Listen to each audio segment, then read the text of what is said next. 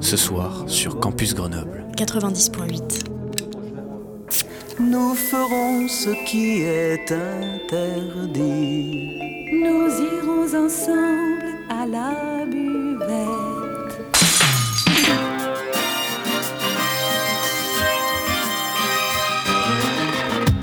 C'est l'apéro. Phonie. L'exception radiophonique. L'apérophonie De la culture. Au shaker et à la cuillère. Campus Grenoble 90.8.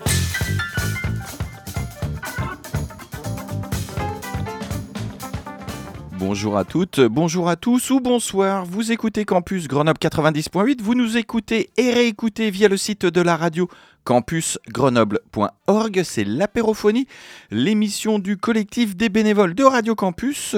Le soir à 18h, rediffusion le lendemain à 8h si c'est un jour ouvré. Euh, cette émission euh, est un peu particulière puisque euh, elle est constituée d'un entretien avec Delphine Deschaux Dutard, maître de conférence en sciences politiques à l'UJA, qui nous parle de la journée d'études du département Europe du CESIS autour du thème 18 mois de guerre en Ukraine, regard croisé pluridisciplinaire qui se tiendra mardi 17 octobre de 9h à 18h au bâtiment IMAG euh, sur le campus de Grenoble-Saint-Martin-d'Air. Vous pouvez y assister dans euh, la limite des places disponibles ou alors vous pouvez euh, assister à ce séminaire à distance avec un lien de connexion que vous pouvez déjà trouver sur le podcast de cette émission. Le podcast est disponible sur le site de la radio campusgrenoble.org avec le podcast de cette apérophonie. Vous avez le lien et euh, les, les identifiants pour vous connecter le jour même et assister à cette journée euh, de, euh, euh, d'études du département Europe du CICE. Elle va nous euh, présenter tout ceci. L'entretien a été enregistré en début de semaine euh, car elle est actuellement en déplacement à Paris, mais elle est professeure à Grenoble et justement la journée d'études se tiendra sur le campus de Grenoble. Elle vous explique pourquoi. Campus Grenoble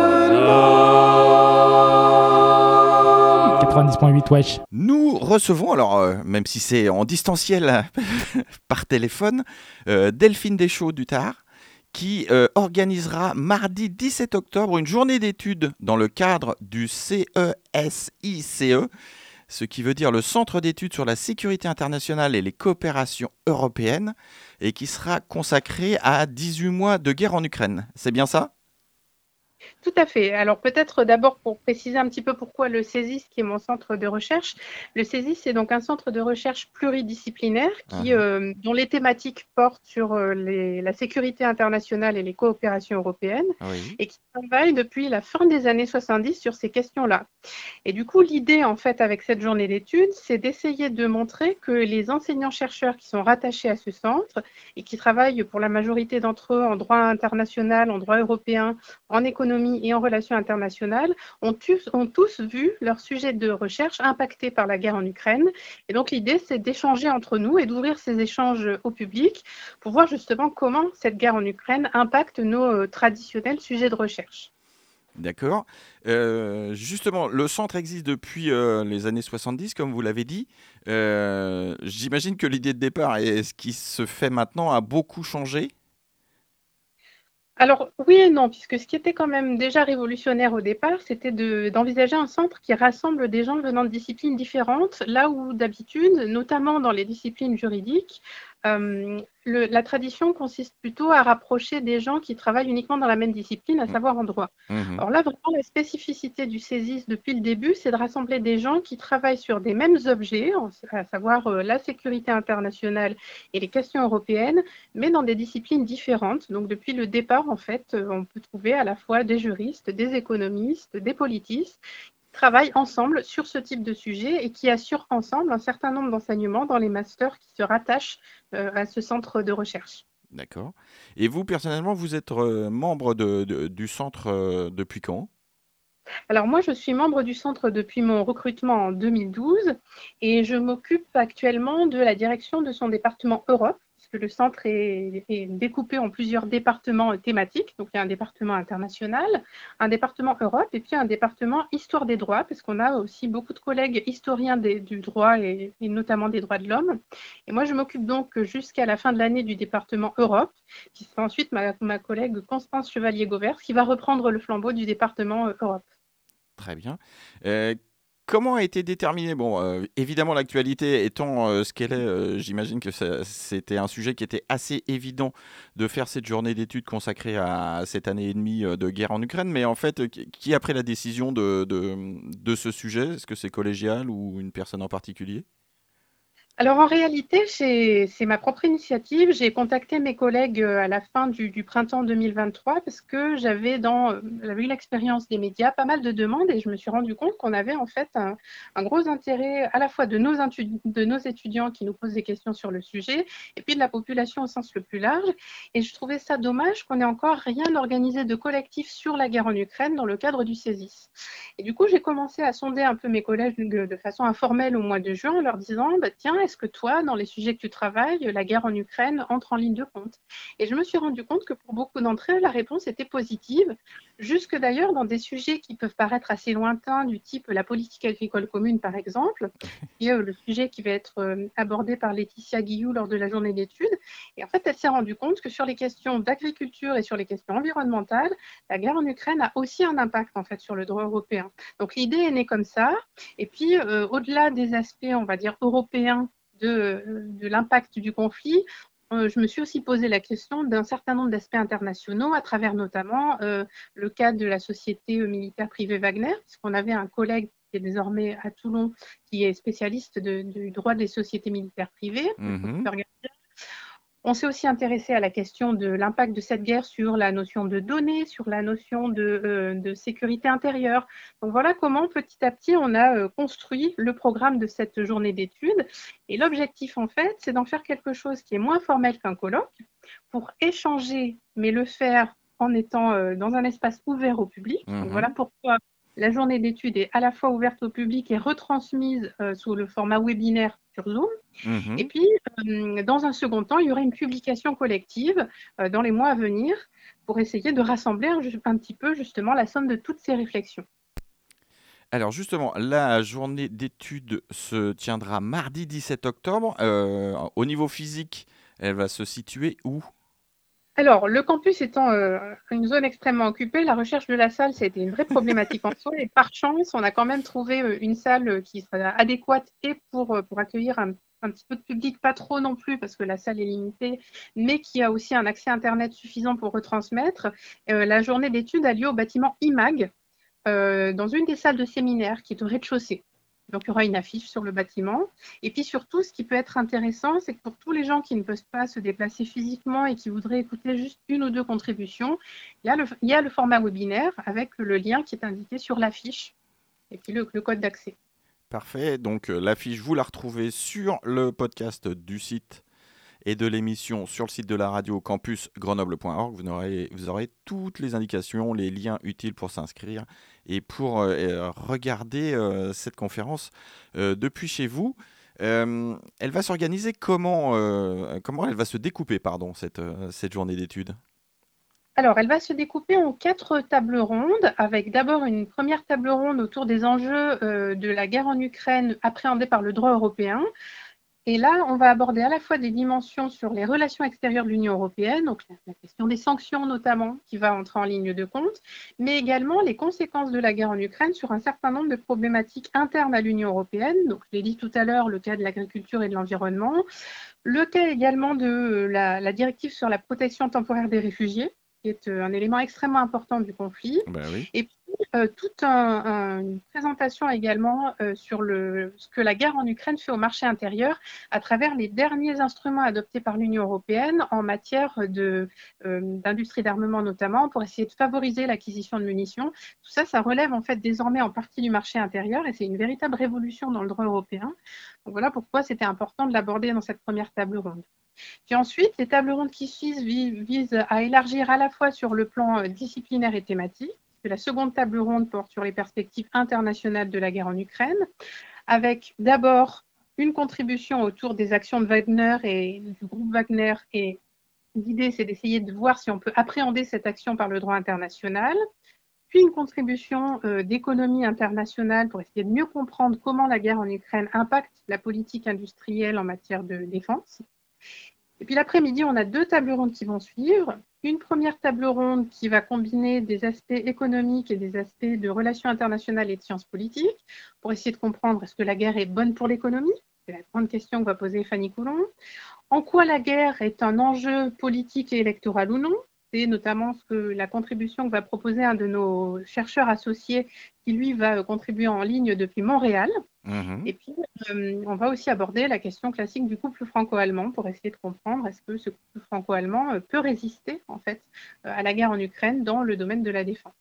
Et on terminera par une table ronde sur les questions à la fois de, cyber et de données, avec une contribution autour de la cyberpropagande notamment et de comment on met en place une riposte et puis la question aussi de l'impact de la guerre en Ukraine sur la sécurité intérieure, euh, avec une contribution, là encore, d'un de nos chercheurs associés, donc qui ne sera pas physiquement à Grenoble, et qui est euh, associé euh, à la fois au CESIS et à la Gendarmerie nationale.